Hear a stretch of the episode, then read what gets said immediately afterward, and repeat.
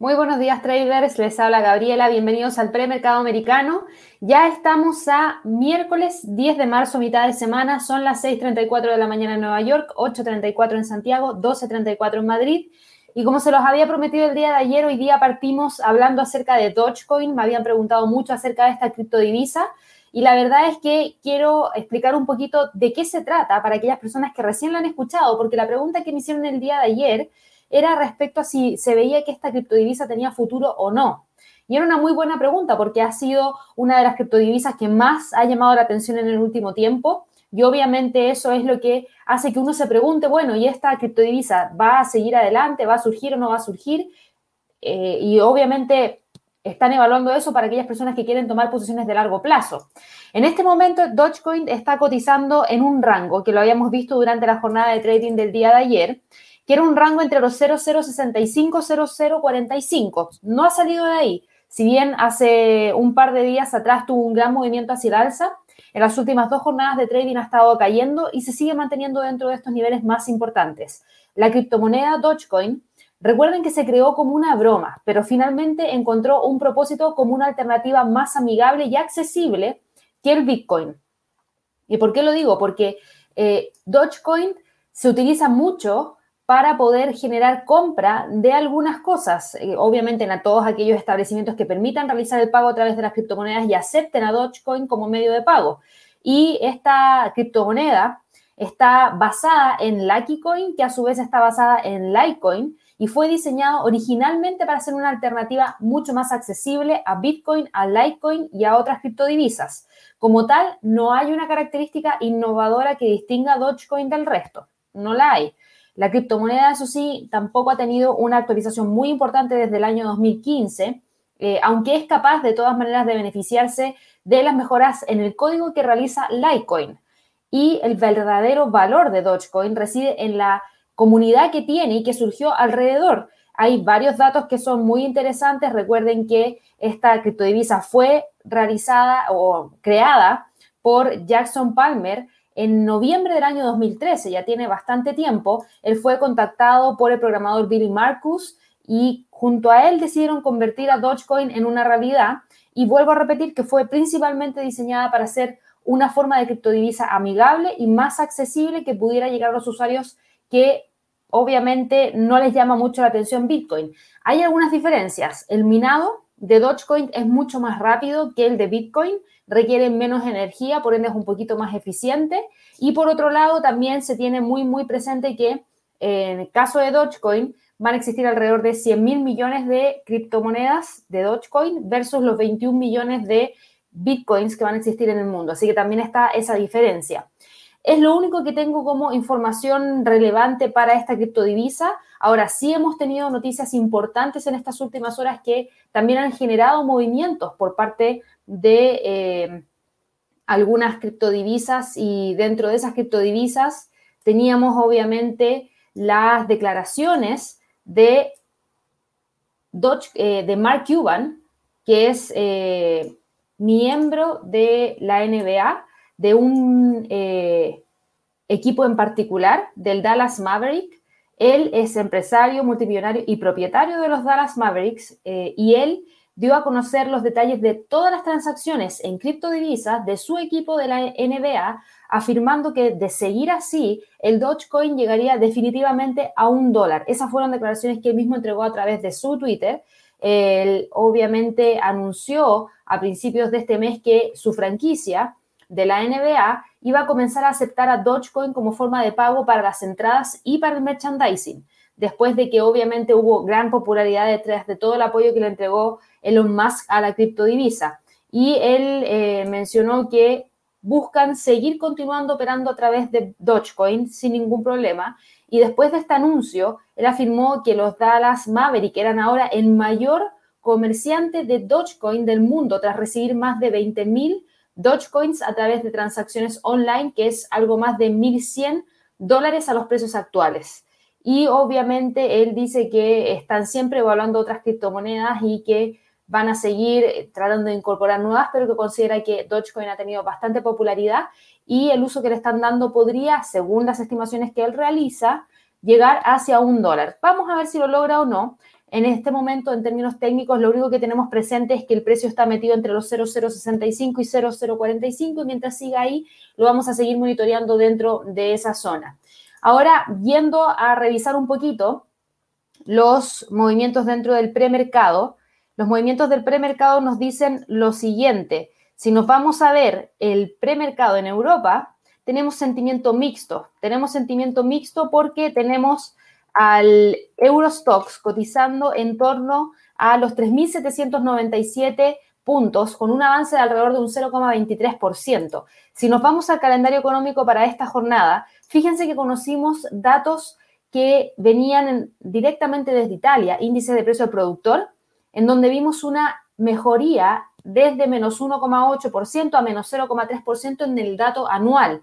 Pero es lo único que hemos conocido para Europa, no hemos tenido ninguna otra noticia y eso hace que el mercado se mueva de manera un poco más técnica y no con tanta volatilidad, no tanto rompimiento de niveles de precio clave. Lo que sí se viene interesante es para el resto de la jornada, que ya lo vamos a revisar cuando vayamos al premercado americano, pero quería partir con eso porque tuvimos este dato de índices de precio productor y por otro lado la actividad industrial para Francia, que sí fue muy buen dato, subió desde menos 0,7% que fue la cifra del mes pasado, superando el 0,5% que era lo que el mercado esperaba, al quedar en un 3,3%. Así que eso fue muy positivo y obviamente que trae un poquito más de optimismo al mercado. El Eurostox está con movimientos hacia el alza, cotiza en 3.797, que era lo que les mencionaba, y de continuar con el movimiento alcista, el próximo nivel de resistencia sigue estando en torno a los 3.800, que es uno de los niveles más importantes que tenemos, por lo menos, para la jornada de trading del día de hoy. El soporte lo tenemos en base a la resistencia 1 en términos semanales en 3.776. El DAX también logra avanzar, avanza alrededor de un 0,15%, el precio en este momento está cotizando en torno a los 14.500. No logró generar el quiebre de ese nivel, pero sí lo tocó, algo que no había hecho durante la jornada de trading del día de ayer. Así que de todas maneras existen nuevos impulsos alcistas un poquito más acotados, eso sí diría yo.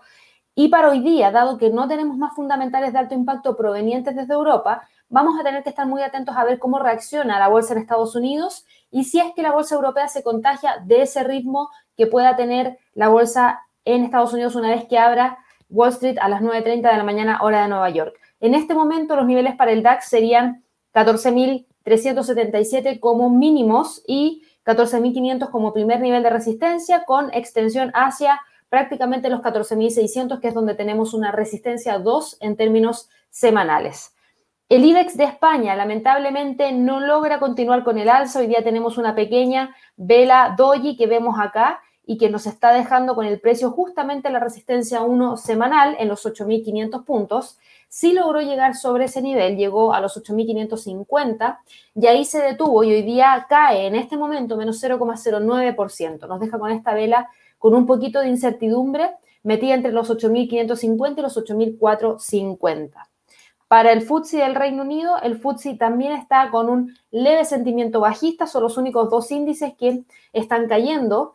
Eh, de hecho, está respetando los 6.729, que es la resistencia que habíamos dejado marcada el día de ayer. Ayer logró llegar hacia los niveles muy cercanos a los 6.800, pero rápidamente corrigió y nos dejó con el precio cotizando por debajo de los 6.730. Ahora mismo, desde ese punto, ha seguido corrigiendo y se mantiene prácticamente entre los 6.665 y los 6.726. El CAC 40, que en algunas plataformas de trading lo encuentran como FRA 40, que es el índice de Francia, va hacia el alza. Y va hacia el alza porque yo les había mencionado que la actividad industrial en Francia fue positivo. Por lo general no revisamos mucho el CAC, pero la verdad es que hoy en día sí es digno de revisar porque ya llevamos tres sesiones de trading consecutivas hacia el alza. Esta sería una cuarta. Y si nosotros vamos a revisar un poco lo que ha estado pasando en gráficos mensuales, fíjense en lo siguiente. Gráfico mensual ya está llegando a los máximos que se tenían antes de la pandemia. Y esos eran, según lo que tengo entendido, que lo voy a revisar de inmediato, máximos históricos. Déjenme achicar un poquito este gráfico, pero tengo entendido que esos serían los máximos. Ah, no, miren, aquí tenemos otra historia distinta y aquí se ve súper interesante este gráfico. Ojo con el, con el CAC porque teníamos esta línea de tendencia hacia la baja que, ojo, estaríamos muy cerquita de romper cuando rompa los 6.121 hacia arriba, si es que lo llega a hacer, obviamente. Y desde ahí todavía nos queda mucho espacio para que el precio vaya a buscar los máximos históricos y los máximos históricos para el índice de Francia están en torno a los 6.953, que fueron niveles que se alcanzaron en octubre del año 2000, así que hace bastantes años hacia atrás, pero de todas maneras eso nos da una oportunidad para poder ver que el precio sea capaz de continuar con el movimiento alcista que hasta el momento trae. Así que lo vamos a seguir muy de cerca de ahora en adelante, lo vamos a añadir ahí a la parrilla. Sé que quizás no todos lo siguen, pero creo que es digno de monitorear por lo menos en las próximas jornadas, a ver si es que con eso ya podemos evaluar algún tipo de movimiento más interesante. Revisando un poco, demos un segundo acá, ahí sí, revisando un poco los niveles técnicos, para este índice tiene tendencia hacia el alza, que es esta tendencia alcista que estoy marcando justamente ahora. El próximo nivel más cercano de resistencia lo tenemos en los 6.000, que es nivel psicológico, y desde allí va a testear esa línea de tendencia bajista. Y obviamente si logra generar el quiebre de los 6.200 hacia arriba, ya podría buscar los máximos históricos en torno a los 6.953. Así que mucho ojo con el CAC 40 que claramente está entregando movimientos interesantes para la jornada de trading del día de hoy. Ahora si miramos un poquito el premercado en Estados Unidos, yo les había mencionado que tenemos movimientos que podrían darse en un par de minutos más. Vamos a partir revisando dentro de los próximos 14 minutos datos relacionados a hipotecas, pero lo más importante viene a las 8.30 de la mañana hora de Nueva York con las cifras de inflación subyacente, inflación en términos generales, en donde se espera ver una leve alza. Leve alza que si se llega a sobrepasar, podríamos tener mucha volatilidad dentro del mercado porque todos los traders están mirando esta cifra de inflación para poder determinar qué es lo que va a hacer la Fed en el corto plazo. Ahora, vuelvo a repetir que el día de ayer tuvimos declaraciones de Janet Yellen, que mencionó que no se ven alzas en las tasas de interés en el corto plazo ni una política monetaria más restrictiva, porque es necesaria una política flexible para salir adelante, por lo menos durante este año. Y eso le dio un respiro a la bolsa, pero hoy día podríamos tener algo de movimiento si es que estos datos están muy alejados de lo que el mercado espera. Eso se da a las 8.30 hora de Nueva York. Luego vamos a tener datos de decisión de política monetaria para el Banco de Canadá y eso es a las 10 de la mañana, ojo, 10 de la mañana hora de Nueva York. Y a las 10.30 vamos a tener, como todos los días miércoles, la publicación de los inventarios de la Agencia Internacional de Energía, que vamos a estar siguiendo en vivo a través del canal de YouTube a partir de las 10 de la mañana hora de Nueva York. Así que ahí para que también lo tengan presente. Ahora, en términos de niveles, ¿qué ha pasado con el Standard Poor's. Si nosotros agrandamos un poquito aquí el gráfico, se van a dar cuenta que hoy día tenemos leve movimiento hacia la baja para el Standard Poor's, respetando la resistencia en 3.890 que ayer quebró, pero no logró cerrar sobre ella. Por ende, estábamos frente a un falso rompimiento. Eso quiere decir que respetó ese nivel de resistencia en 3.890. Hoy día el precio cae levemente un 0,10% y se mueve entre los 3.890, 3.800 62, que son los niveles más importantes que vamos a monitorear para esta jornada. Y en el escenario de continuar con el alza, ya estaría reingresando a esta zona y buscando los 3.909. De lo contrario, presten mucha atención, ya que no le costaría mucho llegar hacia los 3.832 una vez más. Así que hoy día va a ser día muy importante para poder definir si es que el precio definitivamente logra continuar con las alzas o vuelve a corregir y nos deja prácticamente con el mismo sentimiento que tuvimos la semana en las últimas dos semanas o tres semanas donde vimos fuertes movimientos bajistas por parte del Standard Poor's. Para el Dow Jones, el Dow Jones está cotizando en 31.876, no ha generado grandes cambios. Hoy día el precio sigue manteniéndose entre los 32.000 y los 31.700, que fueron los mismos niveles que vimos el día de ayer. Y si ustedes se fijan, la vela llegó hacia niveles superiores, pero rápidamente corrigió y nos dejó con un cuerpo de la vela dentro de esta zona que yo les había mencionado. Así que eso nos deja con el precio de este instrumento quedando justamente en torno a esos niveles, 32.000 y 31.708. Creo que sería justo mantenerlos para esta jornada. Obviamente, si es que aumenta la volatilidad, arrasaría con esos niveles y ahí es donde hay que estar muy atentos para las posibles entradas, entradas de rompimiento. Si rompe el soporte, los 31.700, entonces quiere decir que podría continuar cayendo, por ende ahí habría que evaluar operaciones de venta. Si es que rompe los 32.000 hacia arriba, podríamos tener señales de que el precio puede seguir subiendo. Por ende, ahí habría que evaluar entradas de compra. Así que eso es lo que hay que estar evaluando ya cuando nos acerquemos a las 8.30, cuando tengamos este dato de la cifra de inflación para Estados Unidos. En cuanto al Nasdaq, el Nasdaq sigue manteniendo la línea de tendencia bajista que trae desde el 16 de febrero. Ayer tuvo una fuerte alza de 3,68% que nos dejó con un precio de cierre lamentablemente por debajo de los 12.800. Y ayer se los, mandé por Twitter. Les decía que el precio estaba quebrando los 12.800 y efectivamente fue así, alrededor de las 10.30 de la mañana hora de Nueva York pero lamentablemente no logró mantener el precio sobre ese nivel y finalmente terminó cerrando por debajo de los 12.800 y eso nos deja dentro de esta misma zona, la zona entre los 12.800, 12.300, que no podemos eliminar. Y hoy día tenemos una leve caída de 0,46%, donde el primer nivel de soporte está en 12.670. Así que ese sería el primer nivel a monitorear y la resistencia sigue estando en los 12.800. Ahora, como tenemos cierto sentimiento mixto dentro de la bolsa en Estados Unidos en el premercado, el dólar obviamente vuelve a repuntar y avanza un 0,17%, poniéndole un pequeño freno a las caídas del el día de ayer. Y ayer habíamos quedado muy pendientes de ver si el precio quebraba los 11,781. Y no lo hizo. Si ustedes se fijan, y vamos a agrandar aquí un poquito el gráfico, si ustedes se fijan, el precio está respetando ese nivel de soporte en los 11,781, quebró eso sí la línea de tendencia hacia el alza que traía desde el 25 de febrero, quebró la media móvil de 100, quebró obviamente la resistencia 1 semanal, pero no fue capaz de quebrar esos 11,781. Así que eso fue la primera señal de que el precio tuvo una corrección importante, pero no necesariamente tuvimos un movimiento mayor hacia la baja que nos permita decir que el precio iba a continuar cayendo. De hecho, no, se detuvo ahí y desde ese punto hoy día corrige hacia el alza. Así que mantenemos los 11,781 como el nivel de soporte más importante. Y ojo con la vela del día de hoy. ¿Por qué? Porque si la bolsa en Estados Unidos cae, el dólar va a tender a subir y si tiende a subir, rápidamente podría reingresar a la línea de tendencia hacia el alza. Por ende, tampoco podemos decir en este momento que estamos frente a un cambio de tendencia. No, tenemos que confirmar que efectivamente el precio pueda continuar cayendo si es que estamos esperando ver esa confirmación de la ruptura de la línea de tendencia. De lo contrario, rápidamente el precio podría moverse hacia arriba y tratar de quedar en torno a los 11,840, que es lo que vamos a tener que monitorear para el resto de la jornada de, hoy.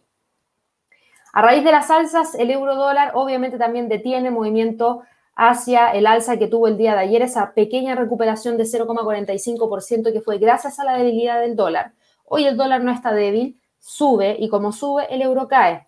Y el euro está respetando los 1.19 como resistencia y desde ese punto está buscando retroceder, donde el primer nivel de soporte lo tenemos en 1.1850. Esos son los niveles más importantes para el euro dólar hoy día. Para la libra dólar, la libra dólar, por otro lado, también detuvo el movimiento alcista que vimos el día de ayer de 0,51% y eso nos sigue dejando dentro de la zona entre los 1,38 y 1,39. Esta sería la tercera, esta sería la cuarta jornada de trading en la cual el precio se está moviendo entre los 1.38 y los 1.39. Así que ahí vamos a tener que estar muy, muy, muy atentos a ver si es que efectivamente el precio logra o no mantenerse dentro de esta zona durante el resto de esta sesión. Para el dólar yen, el dólar yen se encuentra moviéndose entre los 108.50 y los 109 sí ha logrado mantener la línea de tendencia hacia el alza. La corrección del día de ayer, que es esta de acá, finalmente terminó cerrando por debajo de los 108.50, pero hoy día rápidamente vuelve a subir. Y eso nos deja, si nos vamos a un gráfico de una hora, probablemente con una línea de tendencia hacia el alza de más corto plazo, que obviamente vamos a tener que monitorear muy de cerca. Dame un segundo a ver si chico, ahí sí. La línea de tendencia hacia el alza sería esta de acá, tomando este punto y uniéndolo con este punto de acá.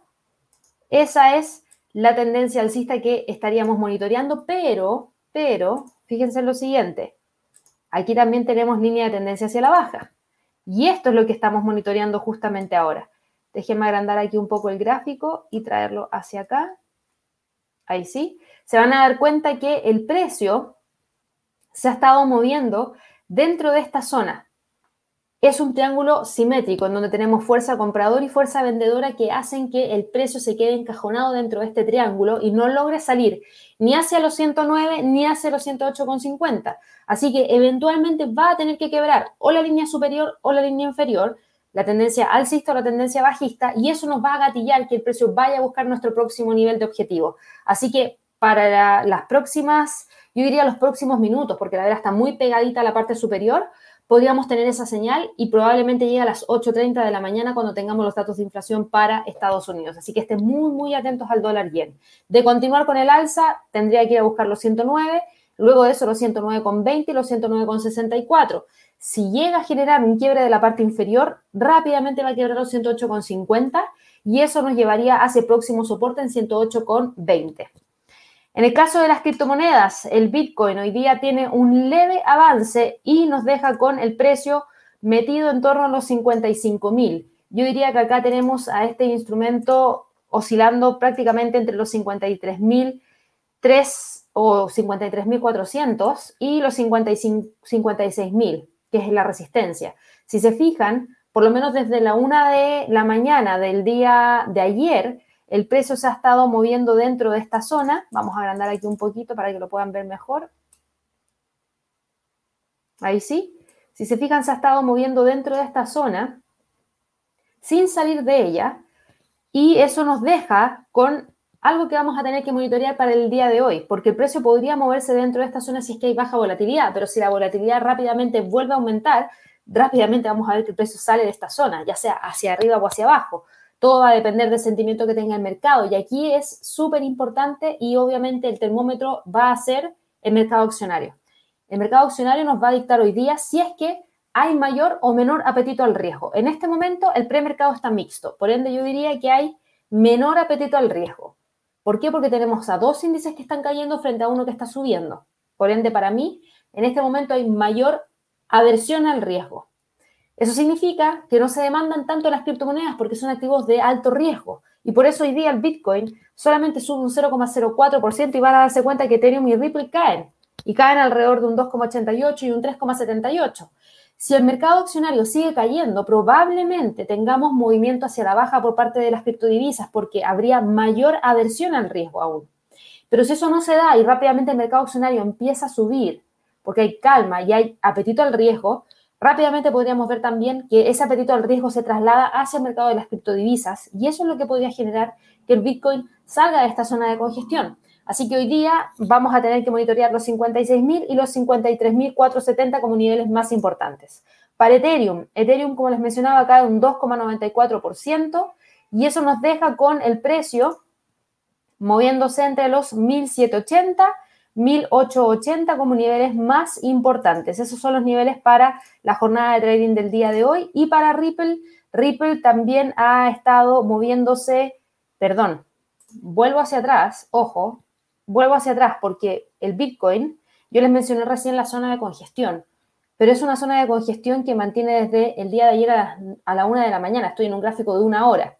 Dejen mirar el gráfico diario porque el gráfico diario sí nos muestra una vela y que no nos dice nada, era mejor verlo en el gráfico de una hora de todas maneras, pero sí me gusta revisar el gráfico diario para que no se nos olvide el, panorama general y hasta el momento, dado el nivel en el cual se encuentra la vela de hoy día, para el Bitcoin sigue manteniéndose la tendencia alcista. Ethereum, por otro lado, cae un 2,96% y fíjense que yo les marqué en gráficos de una hora una zona de congestión que claramente está entre los 1800 y los 1900, niveles psicológicos ambos. Y está evaluando ver si logra mantener esta línea de tendencia hacia el alza que tiene acá, que es bien marcada hacia arriba, porque ya quebró esta línea de tendencia bajista, así que la vamos a eliminar del gráfico. Entonces, si nos vamos al gráfico de una hora, se van a dar cuenta que la zona de congestión, claro, se ve a simple vista entre esos 1.800 y los 1.900 dólares por Ethereum. Y obviamente solamente una salida de esta zona es lo que va a confirmar cualquier otro movimiento mayor para esta criptodivisa. Y en cuanto a Ripple, Ripple en gráficos diarios se van a dar cuenta que está dando la pelea en torno a la línea de tendencia hacia el alza. La teníamos marcada acá desde hace algunos días. La ha usado muy bien como soporte. Hoy día tiene el cuerpo de la vela justo ahí, trató de quebrar los 0,50 y no lo hizo, y dado que hay mayor presión bajista, ojo, porque si es que tenemos mayor presión bajista durante el resto de esta jornada, podría quebrarnos la línea de tendencia hacia el alza y se confirmaría el quiebre cuando quiebre los 0,45 hacia abajo. De lo contrario, todavía estaríamos con esa pendiente hacia el alza en búsqueda de quebrar los 0,50. Así que seguimos monitoreando muy de cerca también a Ripple. Por último, para el mercado de las materias primas, ayer tuvimos el reporte de la Agencia Internacional de Energía y eso obviamente que trajo como conclusión lo siguiente. La Administración de Información de Energía de Estados Unidos elevó las previsiones para el año 2021 de los precios del petróleo de referencia en Estados Unidos. ¿ya? Eh, la Agencia Internacional de Energía elevó la previsión para el WTI, que es justamente lo que estamos viendo ahora, para el año 2021 a 57,24 dólares por barril. Ustedes me dicen, claro, Gabriela, pero está en 64, entonces 57 no me sirve de mucho. No, no sirve mucho, pero aquí está lo interesante. ¿Saben en cuánto subió la previsión? En un 14% más que la previsión que hicieron en enero, lo que es bastante, lo que es bastante. Así que ojo eh, en ese sentido y esperen un precio promedio para el año 2022 de 54,75 dólares, que es un 6,2% más que la previsión del mes anterior. Eh, la Agencia Internacional de Energía también dijo que espera que la producción nacional de petróleo, es decir, la producción que proviene desde Estados Unidos, tenga un promedio de 11,15 millones de barriles por día este año, que es un 1,2% más que la previsión anterior, y elevó su previsión para el 2022 en un 4,3% a 12,02 millones de barriles por día. Así que eso es lo que tuvimos como información durante la jornada de trading del día de ayer. A esto tenemos que añadir lo siguiente, tenemos que añadir que ayer también conocimos los inventarios del API, del American Petroleum Institute. Y si ustedes se fijan, las reservas semanales de crudo del API subieron estrepitosamente a 12.792.000, cuando el mercado esperaba una caída de 833.000. Así que fue un pésimo dato. Y como fue un pésimo dato, al mercado se le olvidó lo que dijo la Agencia Internacional de Energía en la mañana. Se les olvidó por completo y solamente se fijaron en las reservas semanales de crudo del API, que lamentablemente fueron demasiadas. Y eso generó la presión bajista que vimos durante la jornada de trading del día de ayer y que nos dejó con el precio cerrando por debajo de los 64 dólares por barril, llegando a los 63,620, que es donde tenemos esta línea de tendencia hacia el alza, y ahí se quedó. Por ende, todavía no hablamos de cambio de tendencia. En este momento, el precio cotiza en 64,24, avanza un 0,71% y está buscando llegar hacia los 65. Así que hoy día va a ser súper importante el dato que vamos a conocer de los inventarios de petróleo de crudo de la Agencia Internacional de Energía. Recuerden que no solamente tenemos que mirar ese dato, tenemos que mirar eh, esa información y tenemos que también revisar el índice de utilización semanal de refinerías de la Agencia Internacional de Energía y los inventarios de gasolina. Todo eso lo vemos en el seguimiento en vivo que realizamos a partir de las 10 de la mañana el día de hoy. Así que si todavía no están suscritos al canal, háganlo de inmediato, denle clic a la campanita para que así les llegue la notificación apenas partamos esa transmisión en vivo. Partimos 30 minutos antes analizando un poco lo que ha estado pasando dentro del mercado, lo que hemos visto en términos de datos, lo que se espera como escenario principal, escenario alternativo y obviamente los niveles de precio clave, no solamente para el WTI, sino que para el Brent, para el dólar norteamericano frente al canadiense, para algunas acciones ligadas al mercado del petróleo como Chevron y ExxonMobil. Así que no se olviden de poder participar. Los niveles para hoy día, hasta el momento, serían los 63 y 65 dólares por barril. Para el oro, el oro, si bien ayer logró recuperar terreno gracias a la caída del dólar, llegó a cerrar en 1.715 dólares la onza, por solo 1.700 dólares. Hoy día el precio vuelve a caer cae un 0,29% y nos deja con la cotización en 1710. Esta caída viene principalmente de la mano de qué? De la fortaleza que tiene el dólar en estas primeras horas. perdón, en este sentido tenemos como resistencia 1720 que va a ser el nivel que vamos a monitorear hoy día. Y obviamente si es que seguimos viendo mayor fortaleza por parte del dólar, deberíamos tender a ver mayores caídas por parte del oro y eso podría dejarnos con el precio nuevamente cotizando en torno a los 1.700. Así que bueno, con eso ya finalizo la revisión de los mercados, del premercado, en donde vimos ya el mercado accionario, tanto en Europa, en Estados Unidos, el premercado, mercado de divisas, mercado de materias primas, mercado de las criptomonedas. Quiero dejarlos a todos invitados a que puedan participar del Trading Day que vamos a estar realizando el próximo jueves 25 de marzo. Es un evento completamente gratuito donde les vamos a enseñar algunas técnicas de trading avanzadas como hedging y cobertura y también les vamos a enseñar eh, algunas técnicas de psicología del trading. Obviamente vamos a entregar también nuestras perspectivas de trading para el Bitcoin y otras criptomonedas, para el mercado libre, para Alibaba y el mercado retail online y también para el petróleo. Recuerden que es un evento gratuito y pueden encontrar el enlace para ir a inscribirse directamente en la descripción de este video. Y aprovecho también, ahora que voy a dar paso a la sección de preguntas, a todas aquellas personas que están escuchándonos a través del canal de Spotify, que se puedan unir al canal de YouTube. ¿Por qué? Porque pueden hacer preguntas en vivo. Y de hecho, me han llegado muchas, muchas, muchas preguntas que las voy a empezar a responder de inmediato. Y aprovecho también de comentarles que vamos a lanzar ya la sección de preguntas y respuestas que les había prometido.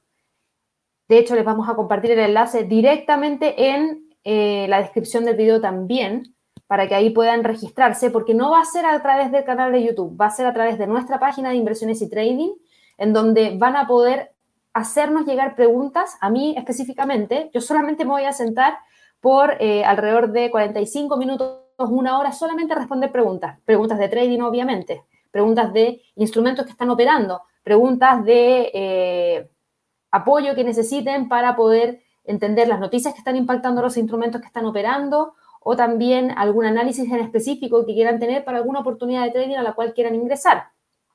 Ahora recuerden que no son recomendaciones de trading, yo lo que les entrego es netamente análisis. Y bueno, esto se va a llamar Horizonte de Trading, esa va a ser la nueva sección que vamos a realizar y va a ser todos los días martes y todos los días jueves a las 12 de la tarde, hora de Nueva York. Ahí van a poder hacer todas las preguntas que quieran en ese horario. Obviamente, sugiero que sean de los activos que ustedes están operando y que de esa manera puedan obtener feedback en vivo porque vamos a estar en plena sesión americana, así que podrían tener actualización de niveles de precio clave en el momento. Lo único que tienen que hacer es registrarse, es completamente gratuito y nosotros les vamos a enviar un correo, obviamente con la confirmación de que ya se encuentran suscritos y el día de la sesión, una hora antes, les va a llegar un enlace para que puedan participar, ¿ya? Así que se los dejo eh, mencionado. Ya lanzamos esta sección de preguntas y respuestas que se va a llamar Horizonte de Trading para que puedan registrarse y participar de inmediato. Así que bueno,